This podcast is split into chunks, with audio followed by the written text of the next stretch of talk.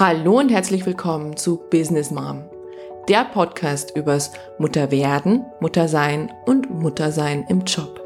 Mein Name ist Dr. Susanne Dietz und heute habe ich wieder eine No-Filter-Folge für dich. Schonungslos, ehrlich und mit Sicherheit nicht objektiv. Ich wünsche euch wertvolle Erkenntnisse und sinnstiftende Impulse.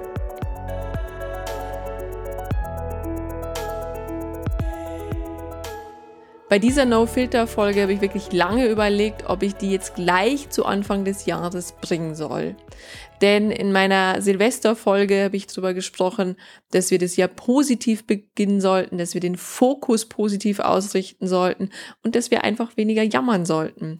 Aber genau bei diesem Thema geht es um so gar nichts Schönes. Es geht um ein Krankheitsbild. Es geht um die Depression und ganz konkret um die Wochenbettdepression. Gleichzeitig dachte ich mir aber, passt doch perfekt in diese Jahreszeit, denn der Verlauf und die Parallele ist so unglaublich ähnlich. Viele von uns rutschen in einen Winterblues, ja, sind schlechter drauf. Das hat damit zu tun, dass wir weniger Licht haben, dass die Energie einfach weniger ist, dass wir viel mehr Schlaf bräuchten. Kurzum, im Sommer sind wir einfach fitter. Und wir können uns oftmals über den Dezember noch ganz gut halten, indem wir den Weihnachtszauber hochhalten, indem wir uns mit schönen Dingen beschäftigen, indem wir uns auf Weihnachten freuen und auch in der Hoffnung sind, dass im neuen Jahr vielleicht alles besser wird. Aber im Januar trifft uns dann oft die Realität sehr hart und wir merken, die Vorsätze, die wir uns vorgenommen haben, die haben wir nicht einhalten können und das neue Jahr geht im Grunde so weiter, wie das alte aufgehört hat. Das heißt, genau in dieser Zeit rutschen viele von uns in depressive Verstimmungen, beziehungsweise sogar in Depressionen. Und ganz ähnlich ist es ja beim Kinderkriegen. Also, wenn wir noch in der Schwangerschaft sind, wenn wir uns an den Bildern festhalten können, die uns Instagram und Co vermitteln, wie schön das doch alles wird, wenn das Baby erstmal da ist, wenn wir in der Vorfreude einen Kinderwagen kaufen und das Kinderzimmer einrichten, dann ist noch alles gut, trotz einiger Beschwerden in der Schwangerschaft vielleicht. Aber dann kommt die Geburt. Manche erleiden ein Geburtstrauma, viele leiden unter Schlafmangel. Nicht, ich mag gar nicht über den Hormon Abfall sprechen, der dann da stattfindet. Also man befindet sich auf einmal in einem komplett neuen Hormoncocktail. Die neue Situation, das Baby, das einen vielleicht sehr viel fordert und auch ein Stück weit die Desillusionierung dieser Wochenbettromanze, die da oft nicht so stattfindet, wie es uns vielleicht die Medien vorher versprochen haben. Und auch einige der Frauen, ich möchte nicht sagen viele, aber einige, ich kenne die genaue Zahl nicht, rutschen dann in den sogenannten Babyblues oder sogar in eine Wochenbettdepression. Ich habe kürzlich einen Post gelesen in den sozialen Medien, wo es ums Wochenbett ging und was ich sehr, sehr positiv fand, dass mal aufgeräumt wurde eben mit dieser, ich habe es vorhin schon Romanze genannt, also mit dieser Illusion, alles wäre so schön und man würde dann ankommen und kuscheln und endlich hätte man das größte Glück der Welt in den Arm legen. Was aber dann auch noch hinzukam, war ein Interview beziehungsweise eine Stellungnahme einer Psychologin, die ganz konkret über das Wochenbettdepression gesprochen hat. Und sie wurde gefragt, woran man denn eine Wochenbettdepression erkennen könnte. Sie nannte dazu drei Merkmale. Das erste Merkmal wäre, dass dieser Babyblues, also diese depressive Verstimmtheit, länger als zwei Wochen anhält. Das zweite Merkmal wäre, dass die Mutter keine Bindung zum Kind aufbauen kann, beziehungsweise ihr Kind ablehnt. Und das dritte Merkmal seien Suizidgedanken. Und ganz untermalt war das ganze Video mit irgendwelchen Fratzen und ganz schrecklichen Bildern, ja, äh, wo man horrormäßige Figuren gesehen hat, die da so gezeichnet wurden. Also ich fände ganz, ganz furchtbar. Was ich aber am furchtbarsten fand, neben dieser Bilder und dieser Darstellung, waren diese drei Merkmale. Denn ich war ja selber Betroffene. Also äh, viele kennen meine Geschichte, dass ich nach der Geburt meiner ersten Tochter an einer Wochenbettdepression erkrankt bin. Und ich konnte mich in diesen Symptomen überhaupt nicht wiederfinden. Was vielleicht noch gestimmt hat, dass dieser Baby Blues, wie man ihn immer so ein bisschen ja verniedlicht auch, dass der länger als zwei Wochen angehalten hat. Ja, also diese Depression hat sehr viel länger als zwei Wochen gedauert. Äh, was ich aber überhaupt nicht unterschreiben kann, ist diese sogenannte Bindungsstörung. Also, dass ich keine Bindung zu meinem Kind aufbauen konnte, dass ich teilnahmslos und grau neben meinem Kind saß und es schreien hab lassen und äh, völligst in meiner Welt gefangen war. Also, das sind ja die Bilder, die uns oft dann so eben vermittelt werden, wenn es um Wochenbettdepression ging, sondern ganz im Gegenteil. Bei mir war es eher der Fall, dass ich mir viel zu viele Sorgen um dieses Kind gemacht habe, dass ich mir viel zu viele Gedanken gemacht habe, was könnte ich alles eben besser machen, was habe ich denn falsch gemacht, wieso schreit denn dieses Kind so viel, geht es dem Kind wirklich gut? Und ich habe im Nachgang auch viel recherchiert über das Thema und Erfahrungsberichte gelesen, dass es gerade die Mütter sind, die sich zu viele Sorgen um das Kind machen, die ihr Kind wirklich auch lieben, die sehr wohl eine Bindung aufgebaut haben. Aber genau die rutschen dann in eine Wochenbettdepression. Also es, man kann nicht davon ausgehen, dass eine Bindungsstörung automatisch Merkmal einer Wochenbettdepression ist, sondern Bindungsstörung ist einfach ein ganz anderes Störungsbild. Ja, es kann in Verbindung mit einer Wochenbettdepression auftauchen, ist aber kein zwingendes Merkmal davon. Und das ist halt das Erste, was uns in die Irre führt, dass, das hatte ich damals auch, ich hätte kurz vorher erst einen Artikel über Wochenbettdepression gelesen und genau da wurde das auch so dargestellt. Eben, ich kann mich noch sehr gut an das Bild erinnern, eben mit dieser grauen Frau, die teilnahmslos neben ihrem schreienden Baby lag, ähm, dass ich für mich ja immer gesehen habe, das bin ich ja nicht. Also ich, ich habe keine Bindungsstörung, ganz im Gegenteil, ich tue gerade alles für das Kind und trotzdem geht's mir schlecht. Also Punkt Nummer eins, das muss nicht zwingend der Fall sein.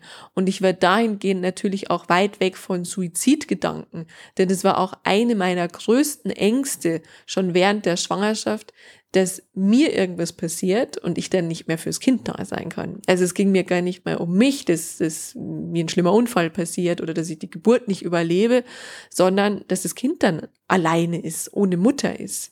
Und deswegen war ich weit, weit weg von irgendwelchen suizidalen Gedanken. Und auch das ist daher kein kein Garant dafür, dass man eben nicht an einer Wochenbettdepression leidet. Ganz im Gegenteil. Ich hätte eine ausgeprägte Wochenbettdepression und eben keine Bindungsstörung und keine Suizidgedanken.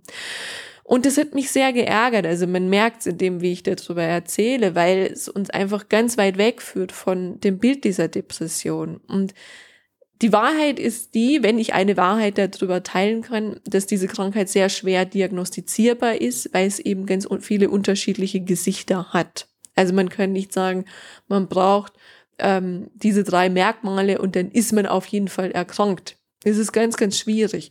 Also es kommt ganz unterschiedlich daher.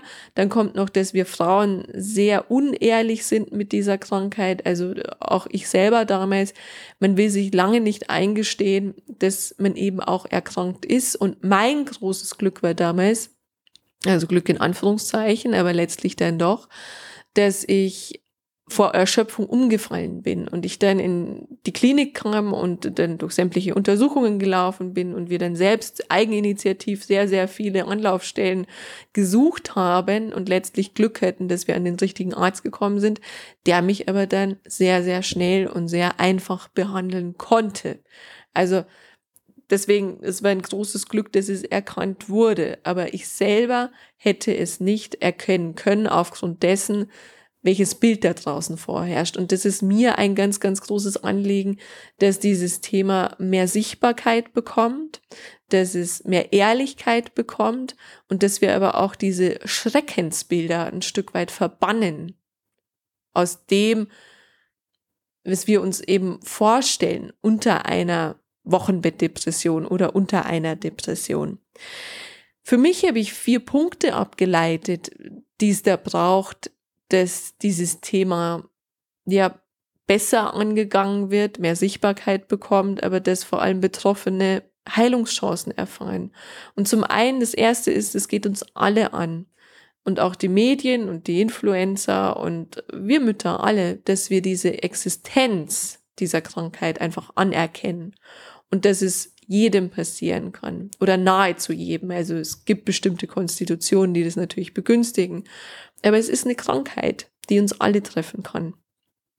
alle, die wir denn ein Kind haben, beziehungsweise die Depression ist auch etwas, wovor mit Sicherheit keiner wirklich davor geschützt ist. Also die Existenz der Krankheit anzuerkennen. Das wäre, es wäre schon mal viel gewonnen, wenn wir wüssten, okay, es kann jedem passieren. Das zweite ist aber dann, wenn wir schon die Vermutung haben oder diagnostiziert worden sind, dass wir in die Akzeptanz kommen und sagen, okay, ich bin krank, es ist aber nichts Schlimmes. Es ist lediglich eine Krankheit und ich darf das jetzt angehen. Und ich bin eben nicht der Freak, weil es mit unserem unrealistischen Bild der Wochenbettromanze kollidiert, sondern ich bin schlichtweg einfach krank geworden. Genauso wie ich einen Schnupfen kriegen kann, genauso wie ich einen Magen-Darm-Virus kriegen kann, bin ich eben auch jetzt krank geworden aufgrund unterschiedlichster Ursachen, die ich mir natürlich dann auch anschauen darf. Der dritte Punkt ist der, dass ich mir bewusst machen darf, und der hängt ganz stark mit Punkt zwei zusammen, wenn ich in der Akzeptanz bin, dass ich trotz alledem vollständig bin. Ich bin ein vollständiger Mensch. Ich bin kein Defizitwesen. Ich bin nicht irgendjemand, der es nicht hinbekommen hat. Und das ist der Fehler, den ich auch damals gemacht habe. Ich habe mir ganz lange Vorwürfe gemacht, dass ich einfach nicht gut genug war, dass ich keine gute Mutter war, dass ich es halt nicht hinbekommen habe, dass ich besser performen hätte sollen oder wie auch immer ich das nennen soll. Und das ist alles Käse. Das ist wirklich Käse, denn darum geht's nicht. Ich bin immer noch vollständig. Ich bin einfach in Anführungszeichen nur krank. Und der vierte Punkt ist der, der eben mit der Erkenntnis, dass ich nur krank bin, zusammenhängt, dass diese Krankheit heilbar ist. Diese Krankheit ist heilbar und nicht nur behandelbar, also dass ich die Symptome behandle, sondern wenn ich es angehe, wenn ich mir Spezialisten suche, wenn ich mir Unterstützung suche, wenn ich möglicherweise auch Medikamente bekomme, die mich da unterstützen, dann wird eines Tages diese Krankheit vorbei sein. Und das wird der Satz, der mich quasi wieder in ja, in den Aufschwung gebracht hätte, den hat mir damals mein behandelter Arzt gesagt, der hat zu mir gesagt, passen Sie mal auf, Sie ähm, folgende fünf Symptome und hat mir die nochmal aufgezählt. Und ich verspreche Ihnen, diese Krankheit ist definitiv heilbar. Es kommt der Tag, an dem wird alles vorbei sein. An dem werden sie wieder symptomfrei sein und klassischerweise passiert es nach sechs Wochen. Und das wird der Punkt, der mich wirklich in die Energie gebracht hat und der mir so viel Zuversicht gebracht hat, dass man sagt, es ist okay, es ist normal, es passiert nicht selten und ich werde da wieder rauskommen auch mit Unterstützung. Und diesen großartigen Arzt konnte ich für dieses Jahr jetzt auch fürs Interview gewinnen. Das heißt, in diesem Jahr wird es auch noch ein Interview ganz konkret über die Wochenbettdepression geben mit einem Experten, der sich wirklich damit auskennt, der mit uns dann auch objektiv und aus seiner Erfahrung berichten kann, woran kann ich eine Wochenbettdepression wirklich erkennen, was kann ich als Betroffene tun, was kann ich im Umfeld auch tun und wie können wir diesen Krankheitsbild auch ein bisschen mehr den Schrecken nehmen, um dann stärker auch in die Heilung zu kommen. Das war No Filter mit Business Mom. Schreib mir doch deine Kommentare auf Instagram oder Facebook. Und wenn dir die Folge gefallen hat, dann freue ich mich riesig über eine Rezension bei iTunes oder Spotify. Ganz herzlichen Dank.